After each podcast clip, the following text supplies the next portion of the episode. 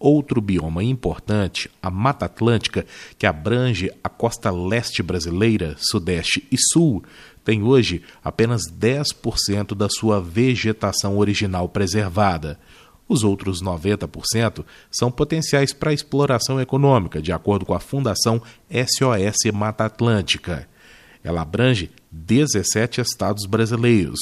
Um dos líderes do movimento, o ambientalista Mário Mantovani, retrata essa situação. E nós percebemos que até a legislação em 2006, 2008, nós perdimos o equivalente a um campo de futebol de floresta por hora. Era um negócio muito grave. E a gente teve que fazer esse trabalho com uma legislação para ter garantia que aquilo que era o mínimo que sobrava da Mata Atlântica pudesse resistir. Nós temos apenas 10% da área original.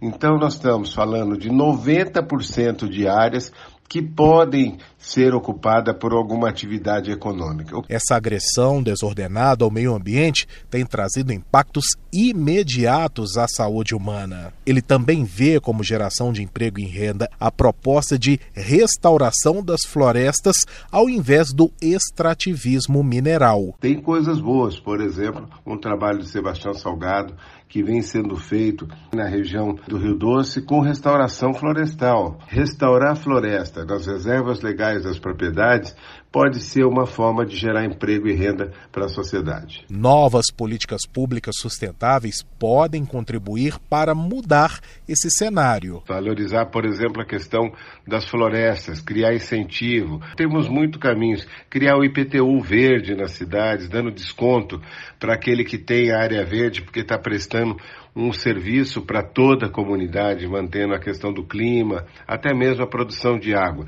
Criar um programa de produtor de água, tem muitas possibilidades de se fazer reverter esse processo. Repórter Patrick Vaz.